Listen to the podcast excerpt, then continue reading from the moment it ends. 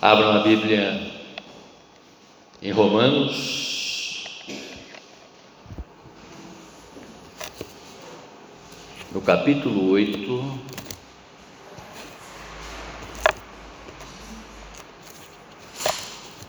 A partir do verso 31.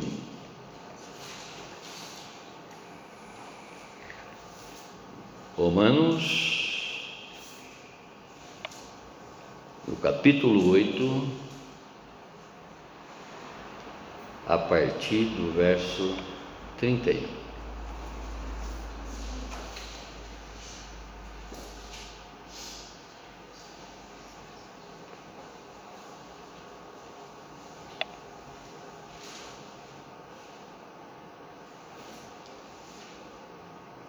Nesta palavra o apóstolo Paulo ele faz alguns questionamentos para cada um de nós.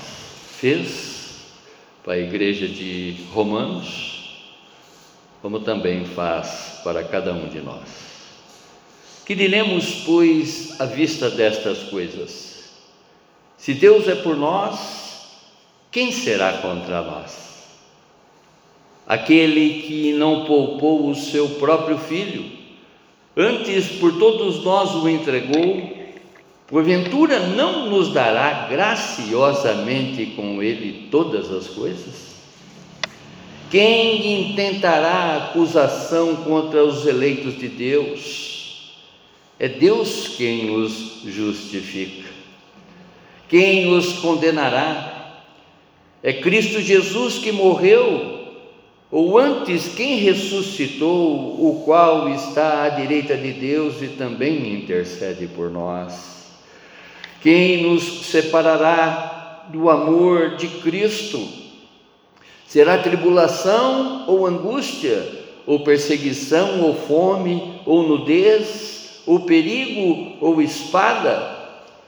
Como está escrito, por amor de ti somos entregues à morte todo o dia, o dia todo.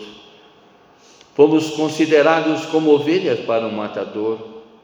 Em todas essas coisas, porém, somos mais que vencedores por meio daquele que nos amou. Porque eu estou bem certo que nem a morte, nem a vida, nem os anjos, nem os principados, nem as coisas do presente, nem do porvir, nem os poderes, nem a altura, nem a profundidade, nem qualquer outra criatura poderá separar-nos do amor de Deus que está em Cristo Jesus, nosso Senhor. Amém, irmãos. Glória a Deus, glória a Deus, glória a Deus. Abaixe a sua fronte, feche seus olhos e vamos falar com Deus. Vamos pedir para que essas interrogações da qual o apóstolo Paulo faz para a igreja é, de Corinto, como também para nós nessa noite, que nós saímos daqui com a resposta através da revelação do Santo Espírito de Deus. Nós observamos aqui que quando ele inicia com as interrogações, ele termina exatamente essa fala cantando um hino, salmodiando um hino para o nosso Deus e Pai, para esse que veio para nos trazer vida e vida em abundância e como diz a palavra, nada, nada, absolutamente nada irá nos separar do amor de Cristo. Para a honra e glória, e já prestando um culto de louvor e adoração a Ti, Senhor. Receba, Pai, em nome de Jesus. Amém, amém, amém. Glória a Deus. O tema você ainda tem dúvida do grande amor de Deus? Repetindo, também é uma interrogação, né? Você ainda tem dúvida do grande amor de Deus? Eu gostaria, irmãos, assim como eu também, né, quero trazer de volta toda a minha vida aqui nesse culto de louvor e adoração a Deus que nós estamos prestando diante dessa palavra, não é? Eu gostaria que você olhasse para a sua vida e refletisse ela no seu todo. A vida que você levou ontem, a vida que você leva hoje. Analise, não é? busque através do Espírito Santo de Deus que Ele traga à sua mente tudo aquilo que você precisa recordar para exatamente não é? Observar o grande amor de Deus, esse Deus que age sobremaneira na nossa vida e como diz a palavra que Deus amou tanto, amou tanto o mundo. E esse mundo inclui a minha vida, inclui a sua vida, inclui a vida dos seus. Que deu o seu unigênito para todo aquele que nele crê não pereça, mas tenha vida eterna. E o grande questionamento é esse: você ainda tem dúvida do grande amor de Deus pela sua vida e pela vida dos seus?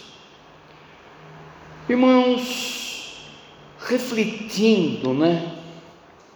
Já através dessa lembrança que o Espírito Santo nos traz, Quantos foram os livramentos que esse Deus já nos deu prova do seu grande e infinito amor por cada um de nós? Quantos? Eu tenho certeza que a tua mentezinha aí está né, agora trabalhando, exatamente vendo as cenas todas dos livramentos que esse Deus já nos promoveu. Se não bastasse hoje pela manhã, por volta de umas oito horas, a Bia teve um grande livramento. Ela saiu de casa, enquanto eu estava no banho, foi para o mercado, foi abordada por um assaltante, saiu correndo para dentro do mercado e, e sentiu a, a mão de Deus, a dessa de Deus, exatamente livrando ela de um assalto. Você já observou exatamente esse tempo que nós estamos vivendo? Quantas notícias que você teve de pessoas queridas suas que foram vítimas dessa pandemia? Quantas? Quantas catástrofes né, que a gente ouve falar, mas que está passando um bocadinho distante de, de nós. Vão vendo, irmãos, vão vendo. E eu gostaria exatamente que você observasse durante todo esse culto de reverência e de gratidão a esse Deus e Pai do Senhor Jesus e Pai nosso. Né? Quanto, quanto, quanto que Ele cuide, quanto Ele zela de nós, nesse mundo de perdição, nesse mundo né, que jaz no maligno. Observe, irmãos, a oportunidade que muitas pessoas estão tendo nesse dia e, e, e que ignoram essa oportunidade. Se nós analisarmos quantas igrejas existem nos nossos bairros, né? quantas igrejas, quantas igrejas, e que muitas pessoas estão ainda buscando o seu bel prazer porque não têm um entendimento desse que veio para nos trazer vida e vida em abundância. Ontem, ainda na casa da Léo, nós estávamos ali desenvolvendo a INC, e do apartamento dela, né, nós ouvíamos um batuque lá fora, né? E eu chamei exatamente a atenção através da lembrança, da, da comparação que nós pudemos tecer, fazer ali naquele momento. Duas alegrias. Uma alegria do mundo terreno e uma alegria do mundo espiritual que estava acontecendo exatamente ali na sala dela, né? Uma alegria passageira que o mundo estava ali promovendo e uma alegria, uma alegria eterna que o Espírito Santo estava ali nos apresentando. Amém, irmãos? Conforme aqui Conforme aqui, exatamente, nós sabemos que o Espírito, ele revela, ele fala muitas coisas. A exemplo do que Paulo né, questiona a igreja de Coríntios, conforme nós sempre citamos aqui, que era uma igreja cheia de problemas, porque em determinado momento eram meio que os chamado crente Raimundo, né? um pezinho na igreja e outro no mundo, entendeu? Assim era que caminhava a igreja de Corinto, né? Mas observando exatamente o grande amor de Deus, é isso que eu gostaria que realmente vocês colocassem na mente de cada um, nas suas mentes, não é? vendo exatamente como esse Deus está agindo, agiu, está agindo na nossa vida e agirá eternamente. Oh glorioso Deus! Que diremos, pois, à vista destas coisas?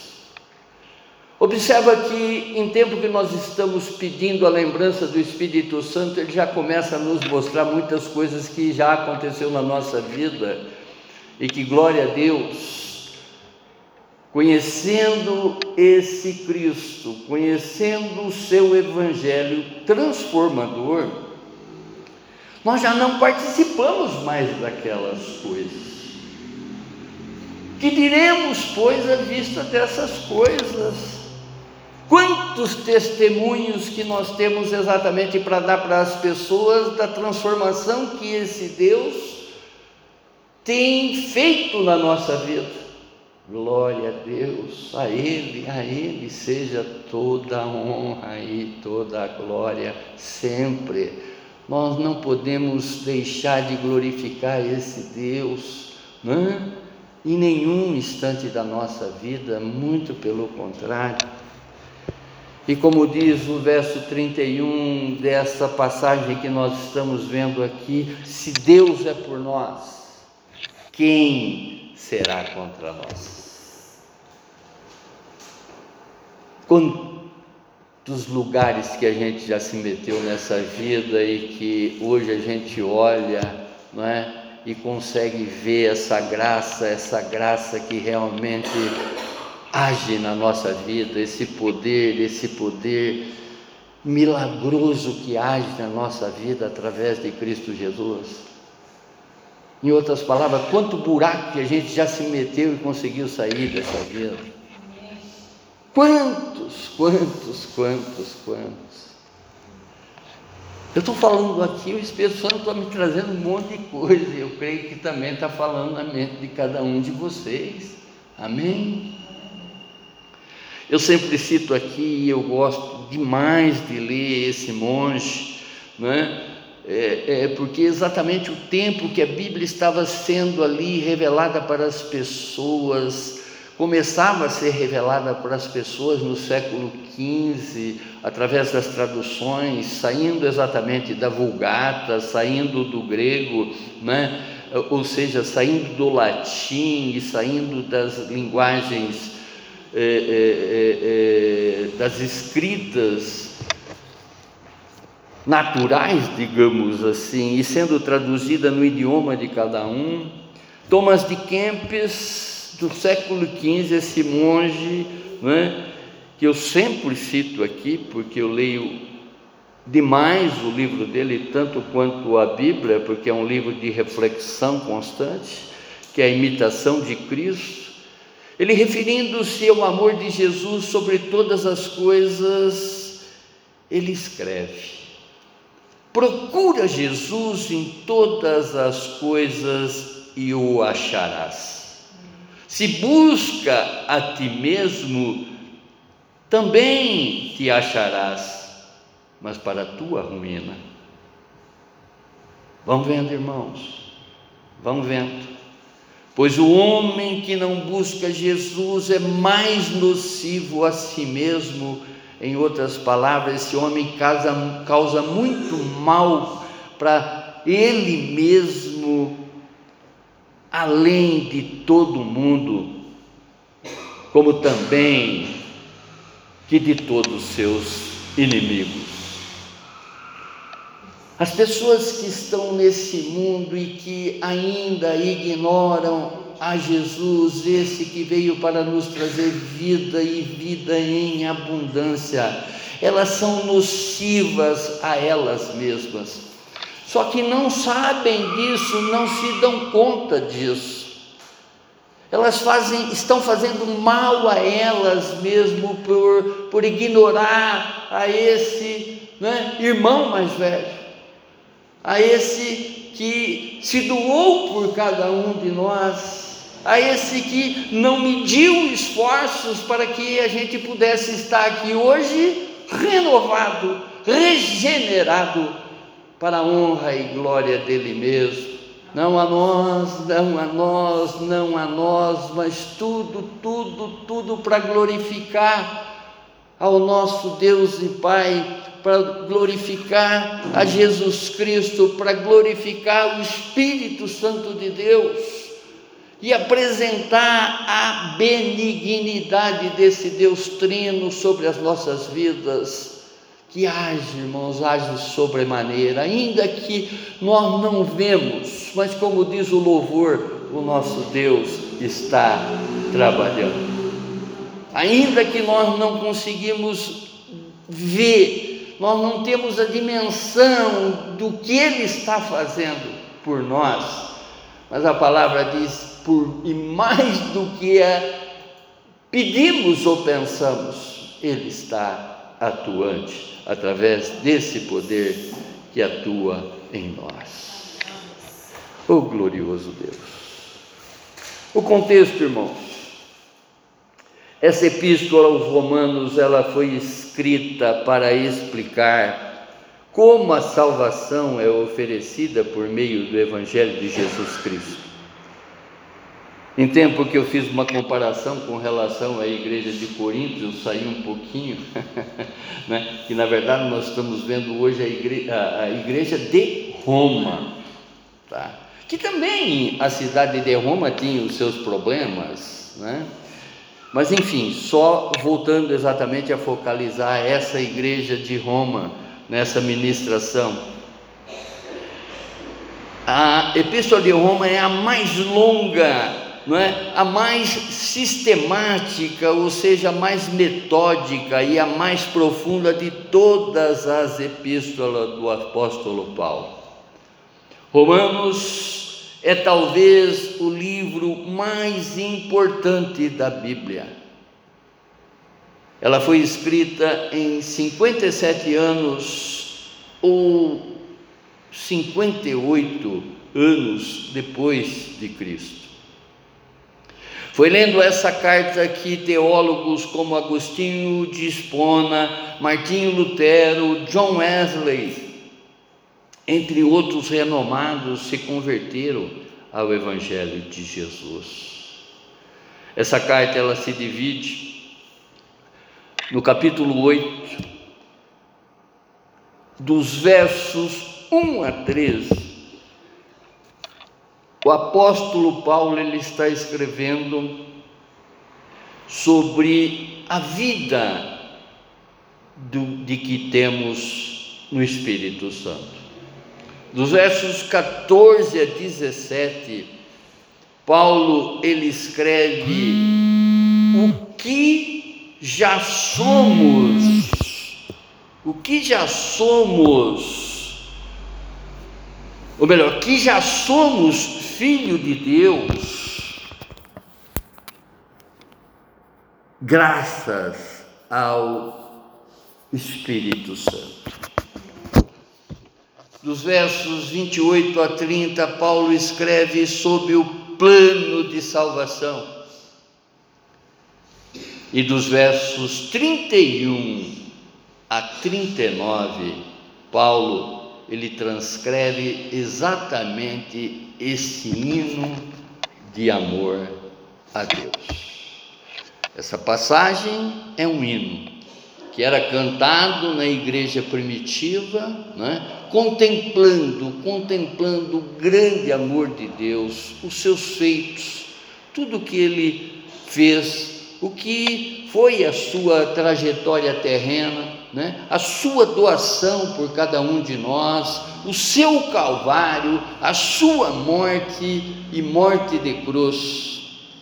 Uma vez reconhecendo todos esses momentos da vida do Senhor Jesus, o que ele fez e está fazendo na nossa vida, é o que ele pergunta: que diremos, pois, à vista dessas coisas? Você tem dúvida do amor de Deus? Em outras palavras, ele está perguntando para mim e para você. Que diremos, pois? Você já enxergou muita coisa na tua vida. Esse Deus está fazendo e já fez muita coisa na tua vida. Amém, irmãos? Glória a Deus, glória a Deus. No encerramento desse capítulo 8, nós encontramos aqui um verdadeiro hino que demonstra o grande amor de Deus por nós. Oh glorioso! Quando nós lemos esses versos de 31 a 39 de Romanos 8, nós temos afirmações que declaram que nada, absolutamente nada, irá nos separar de Jesus. Oh glorioso! Primeira afirmação, verso 31 e 32 nada e ninguém poderá ser contra nós. Já parou para pensar nisso, irmãos? Nada e ninguém poderá ser contra nós.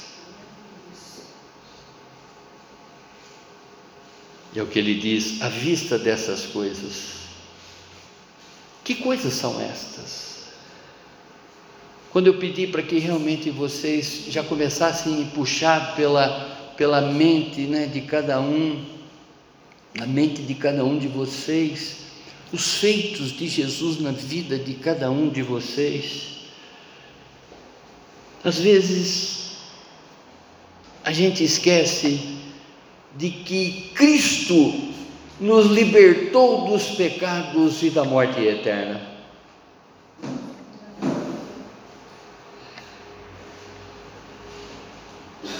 Às vezes nos esquecemos de que nós não andamos mais na carne. Às vezes esquecemos que o Espírito de Deus habita em nós. À vista destas coisas, nossos corpos serão vivificados, ressuscitados. Somos filhos de Deus e, portanto, herdeiros do Pai. O sofrimento destes tempos não se comparam com a glória do que está por vir. Nada, nada, nada, nada, né? para o crente vai ser como outrora. Ao contrário, nós sabemos do nosso passado, nós sabemos do nosso presente, como também nós temos a convicção do nosso futuro e sabemos que o nosso futuro será melhor do que o passado e melhor do que o presente. Porque nada, absolutamente nada, né? além de não nos separar, ou melhor, desse amor, além de não nos separarmos do amor de Cristo, a glória do presente, né? o nosso passado e a glória do presente não se compara por tudo que está por vir nas nossas vidas. O Espírito Santo nos faz fortes e intercede por nós. Além do que esse Deus compartilha conosco dons, dons transferíveis, dons comunicáveis a nós. Todas as coisas cooperam para o bem daqueles que amam a Deus. Deus nos predestinou para sermos conforme a imagem do seu Filho Jesus. À vista dessas coisas, se Deus é por nós, quem será contra nós? Observando todas essas coisas, quem será contra nós? Veja quantas coisas Deus já fez para cada um de nós. E a palavra diz que ele não dormita, nem cochila, ele continua fazendo naquilo que a gente sempre lembra, né? Fez ontem, está fazendo hoje e fará por cada um de nós eternamente. Amém, irmãos? Deus, o onipotente que opera em nosso favor. Deus não poupou o seu próprio filho aquele que não poupou o seu próprio filho. Analise isso agora, irmãos. Aquele que entregou o seu filho em sacrifício para cada um de nós. Como não haverá de ser Deus por cada um de nós? Consegue ver essa grandeza, consegue ver essa profundidade desse amor? Como não estará Deus conosco a todo momento? Como não nos dará Deus tudo o que tivermos necessidade? Ele não poupou o filho. Ele entregou o filho. E essa entrega foi pela minha vida, foi pela sua vida, foi pela vida de cada um dos seus. Nós não podemos em instante nenhum deixar de contemplar, deixar de render graças, dar glória a esse verdadeiro amor que nos abrange, esse verdadeiro amor que nos toma por inteiro. Nós não somos mais criatura, nós somos filhos de Deus. Oh, glorioso! Obrigado, Pai, obrigado, Pai, por essa adoção. E como diz, né? Aquele que adota escolhe. Ele escolheu a mim, escolheu a você, escolheu os nossos para servir-lhe infinitamente. E mais uma vez, porque Deus amou o mundo de tal maneira que deu o seu Filho único, o seu unigênito para todo aquele que nele crê não pereça, mas tenha a vida eterna. João, no capítulo 3, verso 16. Segunda afirmação: nada e ninguém irá nos acusar. Analise, irmãos. Quem intentará acusação contra os eleitos de Deus? O que o apóstolo Paulo ele está perguntando aqui para mim e para você, para a igreja de Roma, ele está utilizando de um, método chamado de retórica. E eu já expliquei que retórica é aquela pergunta que a gente faz já sabendo a resposta. E ele pergunta: quem intentará acusação contra os eleitos de Deus? Ele se utilizando exatamente aqui sobre a figura de um tribunal, né, sobre um júri. E a resposta é clara: ninguém. Ninguém, ninguém, ninguém, ninguém intentará contra o eleito de Deus. Em outras palavras, ninguém pode nos acusar de absolutamente nada. Amém. Porque são os escolhidos de Deus. Ele amou o mundo de tal maneira que uma vez nós crendo exatamente nesse amor, nesse verdadeiro amor, não é? como prova desse verdadeiro amor, ele entrega Jesus para sofrer no nosso lugar. Uma vez confiando, não tendo dúvida exatamente sobre isso, nós deixamos de ser criaturas e nós somos filhos adotados de Deus, Ele nos coloca na sua família. Portanto, somos escolhidos por Deus, somos filhos de Deus, justificados por Deus, em outras palavras, perdoados por Deus, porque é Deus quem é, justifica a cada um de nós. Significa que estamos declarados como justo aos olhos de Deus, absolvidos, sem culpa e perdoado.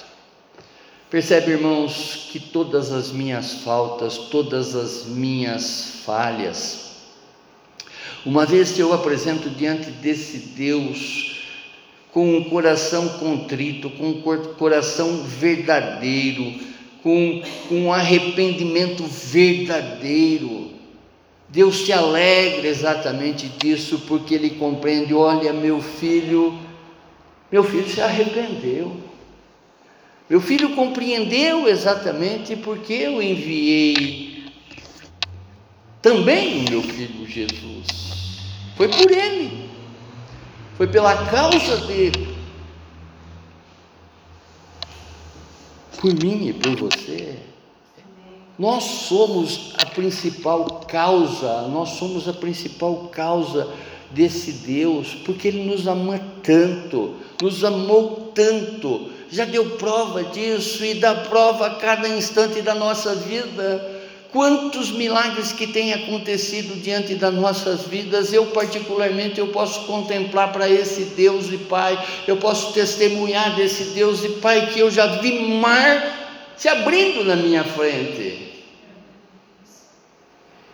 Em diversas situações, Estou falando aqui exatamente em questão de comparação, pessoa, coisas que, que para muitos poderiam passar desacreditadas, mas Deus me mostrou que não é? Ele está atuante na minha vida e me abrindo mar, mar, mar e mar. Na dimensão, na mesma dimensão de que foi para Moisés, muitas coisas que muitas pessoas desacreditavam, Deus operou milagres e maravilhas na minha vida.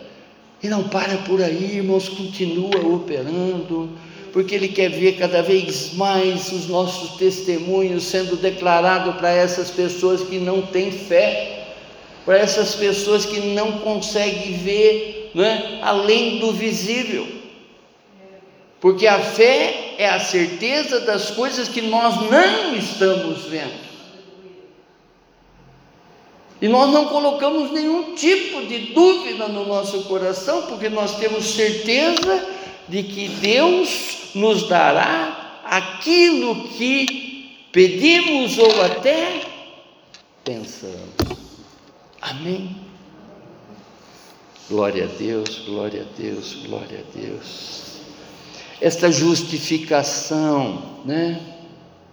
Não se dá pelos nossos méritos, irmãos pois nós não temos nenhum mérito nisso. Olha o que diz Isaías no capítulo 64, verso 6. Todos nós somos como imundo, e todas as nossas justiças são como trapo de imundícia. Só para que vocês entendam o que é o trapo de imundícia, em outras palavras, era um lençol que a mulher colocava no seu período menstrual. Esse é o trapo de imundícia, para quem não sabe, quando a Bíblia se refere a isso. Então, olha o que éramos nós, né? Imundo. E todas as nossas justiças são como trapo de imundícia. Todos nós murchamos como a folha, e as nossas iniquidades nos arrastavam como um vento. Mas Cristo Jesus, através da sua doação, Ele vem e nos transforma, Ele vem e tira todo esse pecado nosso, tira toda essa imundícia nossa e nos coloca, nos condiciona a filho eleito de Deus. À vista dessas coisas, vão contemplando todos esses acontecimentos do que esse Deus fez, está fazendo e fará para nós muito mais, muito mais além do que pedimos ou pensamos. Sempre, irmãos, sempre, irmãos. Essa justificação é uma declaração de que somos justos, perdoados. Somente é possível através dos méritos né, de Jesus Cristo. Romanos, no capítulo 3, verso 22, 25, o, o mesmo apóstolo ele escreve a seguinte situação: agora Deus diz que nos aceitará e nos absolverá. Glória a Deus. Ele nos declara sem culpa mediante a fé em Cristo Jesus justifica para todos os que creem, sem qualquer distinção, pois todos pecaram, todos fracassaram e estão afastados da glória de Deus. No entanto, Deus nos declara agora justificados das ofensas que lhe fizemos, através da redenção que há em Jesus Cristo, aquele que em Sua graça tira os nossos pecados gratuitamente. Não é mérito nosso, tudo foi exatamente por essa doação não é? De Cristo ter substituído o meu lugar, o seu lugar ele veio para sofrer no meu lugar e no seu lugar, porque nós não tínhamos condição de pagar pelos nossos pecados, mas ele pagou pelos nossos pecados. Glória ao Senhor. Glória ao Senhor. Glória ao Senhor. A segunda afirmação. Terceira afirmação. Estão atentos, hein? Eu fiz uma pegadinha aqui para ver se vocês estavam atentos. Hein? Nada e ninguém irá nos condenar. Oh glorioso Deus! Vejam que ninguém vai nos acusar, e agora nada e ninguém irá nos condenar. Quem nos condenará? retórica novamente, ele está fazendo uma pergunta da qual ele sabe a resposta.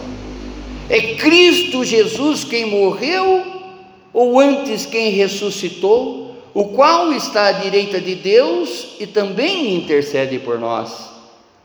Ninguém pode nos condenar.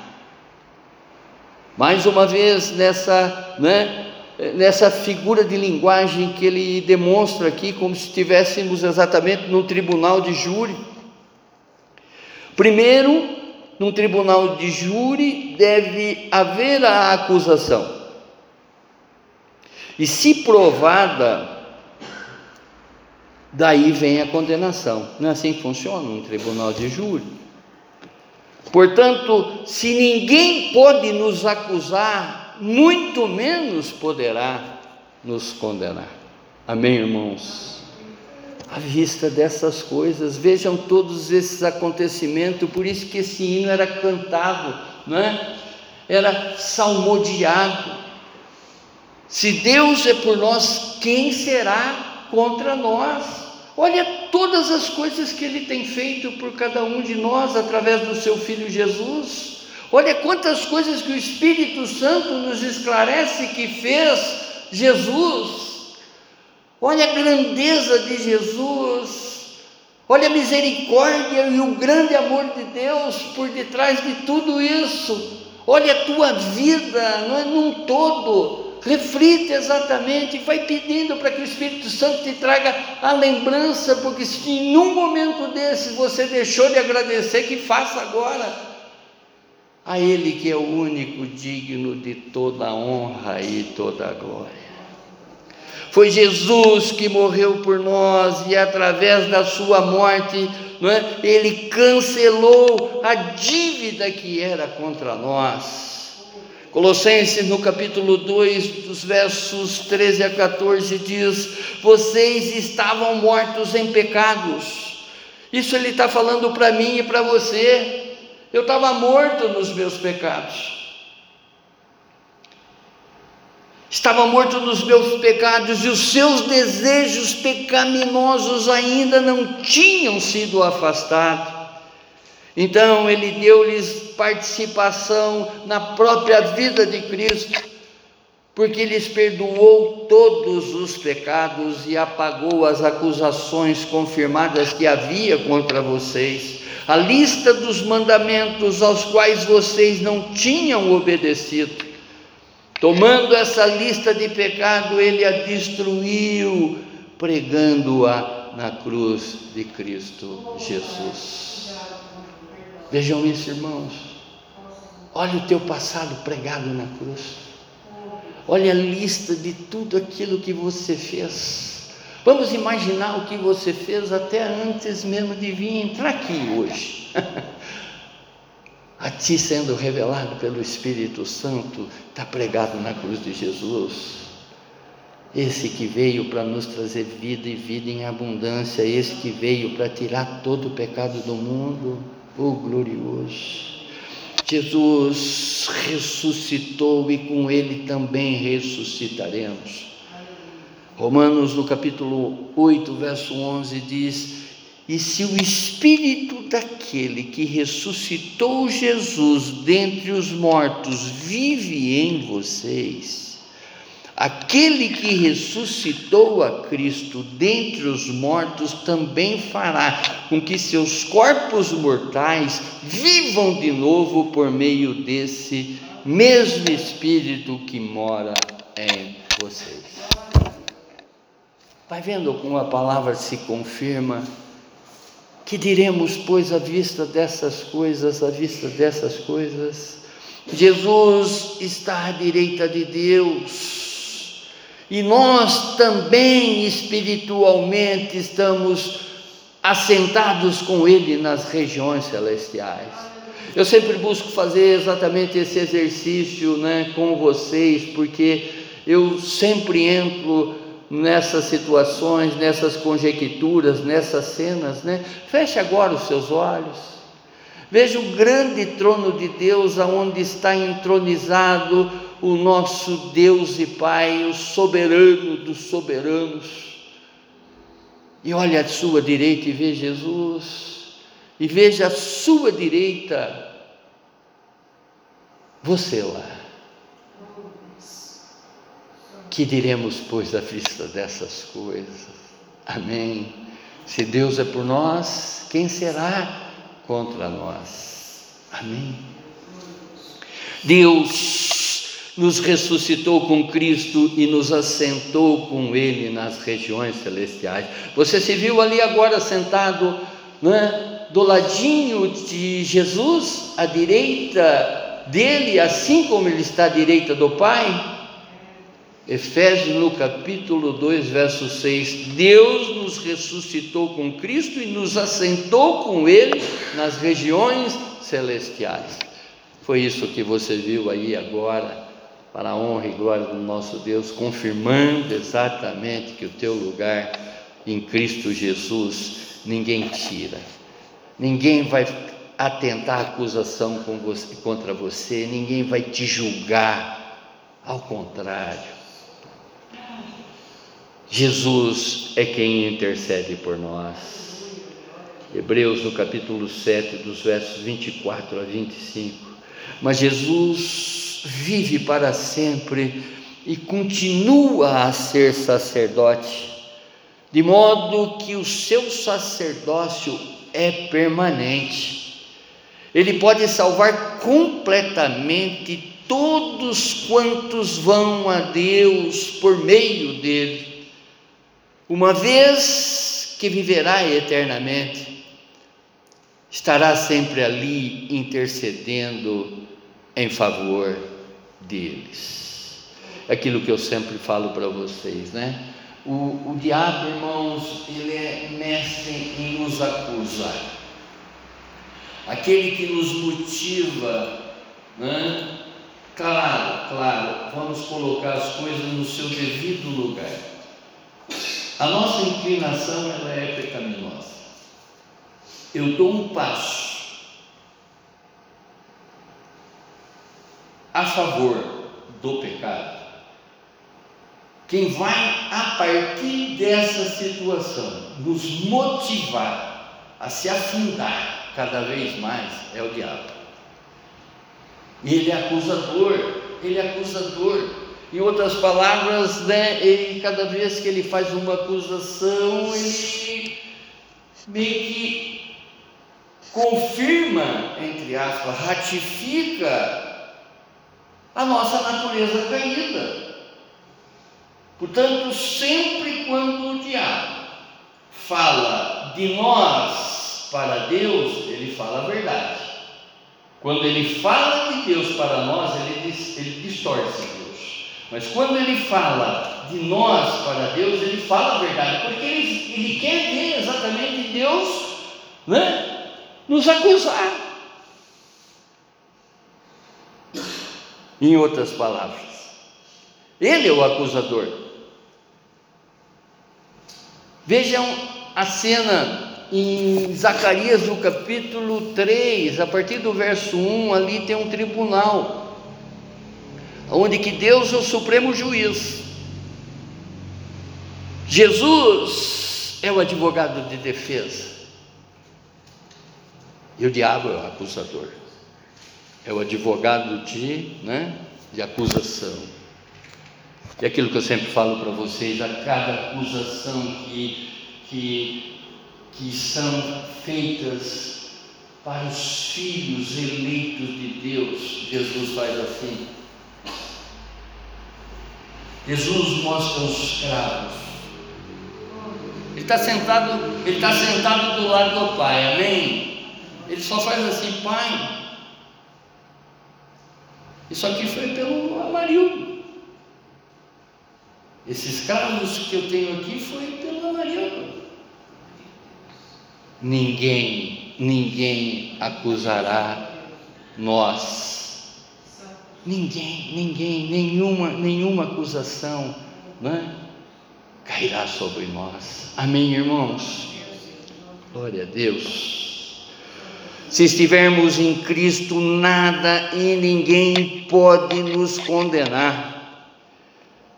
Marcos, no capítulo 16, verso 16, diz: Quem crer e for batizado será salvo. Quem, porém, não crer será condenado. João, no capítulo 5, versos 24, diz: Em verdade, em verdade vos digo, quem ouve a minha palavra e crê naquele que me enviou tem a vida eterna. Não entra em juízo, mas passou da morte para a vida.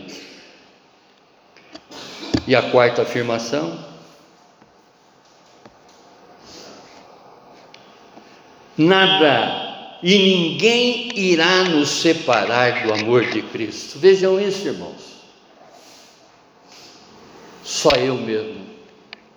Só eu mesmo que posso perder essa graça, né? perder esse grande amor. Quem nos separará do amor de Cristo? Será tribulação? Vamos definir o que é tribulação na nossa vida. Tribulação é a causa e consequência. Tribulação é a semente que eu plantei e um dia eu vou ter que colher. Tribulação é aquilo que eu fiz e que eu vou ter consequências exatamente com relação a isso. Muitas coisas que a gente está passando hoje no presente é resultado daquilo que a gente plantou no passado, das coisas né, envolvidas com esse mundão. Será tribulação? Ou angústia? Ou perseguição? Ou fome? Ou nudez? Ou perigo? Ou espada?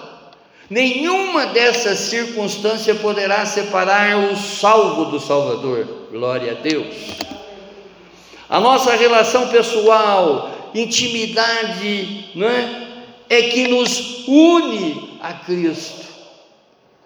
Aquilo que a gente sempre fala, né? Nós temos que ser amigo de Jesus, nós temos que ter intimidade com Jesus, nós temos que abrir exatamente o nosso é, é, é, peito, a nossa, o nosso coração para Ele, né? a todos os momentos da nossa vida. Às vezes, às vezes a gente faz isso é, confiando num homem, num amigo, e esquece exatamente de abrir o nosso coração para Ele, que nos ama e nos ama de uma maneira incondicional, de uma forma indizível de um amor, de um amor pleno, de um amor ágape. Amém, irmãos?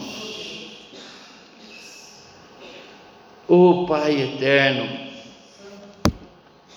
como está escrito, por amor de Ti, somos entregues à morte o dia todo, fomos considerados como ovelhas para o matador. Nenhuma adversidade irá nos separar do amor de Jesus. Salmos, no capítulo 44, verso 22, diz: Mas o fato é que por sermos fiéis ao Senhor, estamos sofrendo perigo de morte a todo instante. Somos como ovelhas destinadas ao matador. Em todas essas coisas, porém, somos mais que vencedores por meio daquele que nos amou. Verso 37. Todas as coisas adversas servem para nos aproximar de Jesus. Além de suportarmos todas as forças contrárias, nós trazemos a glória de Deus. Por isso somos mais que vencedores. Somente em Cristo nós podemos trazer vitória das derrotas. Somente em Cristo que nós podemos receber bênção das aflições. Amém, irmãos. Em tudo dai graça, porque essa é a vontade de Deus em Cristo Jesus. Porque estou bem certo de que nem a morte, nem a vida, nem os anjos, nem os principados, nem as coisas do presente, nem do porvir, nem os poderes, nada e ninguém irá nos separar do amor de Cristo. Nem a altura, nem a profundidade, nem qualquer outra criatura poderá separar-nos do amor de Deus que está em Cristo Jesus, nosso Senhor. Nada e ninguém irá nos separar do amor de Cristo. Glória a Deus. Concluindo, irmãos, o último inimigo a ser destruído é a morte. O último demônio a ser combatido nessa vida é a morte. 1 Coríntios capítulo 15, verso 26. A morte é o último inimigo que precisa ser vencido. E por Jesus já ter vencido a morte, nós já somos participante com Ele desta vitória. Mesmo mantendo o seu aspecto temeroso e sombrio, a morte não nos amedronta mais. Eu tive, irmãos, a questão de um mês atrás, não é? à beira da morte, com uma, uma notícia de algo que poderia ter me levado. Eu deixei aqui como testemunho para vocês que nenhum instante eu tive medo eu só fiz exatamente a oração de Ezequias, pedindo para que esse Deus me desse mais dias para que eu pudesse resolver as coisas junto com a minha família, junto com o meu ministério, compreendendo que eu poderia ainda trabalhar para Deus e trabalhar para os meus ainda nessa vida, não é? Mas eu não tinha, eu não tenho medo da morte, muito pelo contrário. Conforme diz o apóstolo Paulo ele diz né, que morrer para ele é lucro. Estarei na glória, não terei mais dor, né? acabou todo o sofrimento, uma vez que se eu estiver na glória celestial, deixei de ser mortal e passei a ser imortal, porque vou viver com Cristo eternamente. Então, né? As ruas das quais nós vamos andar lá é de ouro, pérolas, enfim, quer dizer, né? Enfim, só olharmos exatamente a definição de céu, que morrer para nós, conforme diz o apóstolo Paulo, é lucro. Mas nós temos coisas ainda para fazer para esse Deus nós temos muito trabalho para desenvolver para esse Deus na condição de sacerdote, não necessariamente só na condição de ser um sacerdote ordenado, né? mas na, na condição de ser sacerdote do rei. Né? 1 Pedro capítulo 2, verso, no capítulo 2, verso 9, diz que nós somos raça eleita, povo escolhido por Deus, sacerdote real. Em outras palavras, nós somos pastores dos nossos rebanhos. Eu e você somos pastores de rebanhos. Amém, irmãos? O oh, Pai eterno, a morte não nos separa do amor de Deus. Pelo contrário, pela morte que somos acolhidos eternamente nos braços do nosso Deus e Pai. Conforme diz, né, que é morrendo que se vive. Nada e ninguém nos separará do amor de Cristo Jesus. Oh, glorioso Deus. Muito obrigado, Senhor, muito obrigado, Senhor, por mais uma vez, Pai, ter contemplado, Senhor, essa escrita, esse hino que o apóstolo Paulo transcreve, cantado pela igreja primitiva, Senhor, rendendo graça, Senhor, é, é, dando glória a Ti, Senhor, à vista dessas coisas. Que às vezes, Senhor, nós, como possuidores de memórias curtas, a gente esquece dos seus feitos, Senhor. Tudo o que o Senhor fez ontem, está fazendo hoje, fará por nós eternamente. Tudo o que o Senhor significa para cada um de nós, Pai. Todos os seus feitos terrenos. Quantas vezes o Senhor se negou pela minha vida, Senhor? Quantas vezes o Senhor se colocou no meu lugar, porque eu não tinha condição de suportar o que o Senhor suportou. Nós não tínhamos a mesma condição de que o Senhor teve, ainda sabendo que aqui o Senhor era como eu e como meu irmão, homem, sentindo as mesmas dores, tendo as mesmas, entre aspas, paixões, temos tendo a mesma inclinação para o convite desse mundo que jaz no maligno. Oh glorioso! Sabemos, Pai, que nada, nada nos separará de Ti, Senhor, nada nada fará com que realmente possa ser substituído pelo seu grande amor e pela sua misericórdia, pela sua graça estabelecida na minha vida, na vida dos meus irmãos e na vida dos nossos, Pai. Muito obrigado por essa palavra, Senhor. Eu quero, Senhor, a todos os instantes eu peço a lembrança do Seu Espírito Santo, a ressonância desse hino de glórias a Ti, Senhor. Porque o Senhor, sendo por nós, quem será contra nós? Muito obrigado, Deus. Muito obrigado, Pai.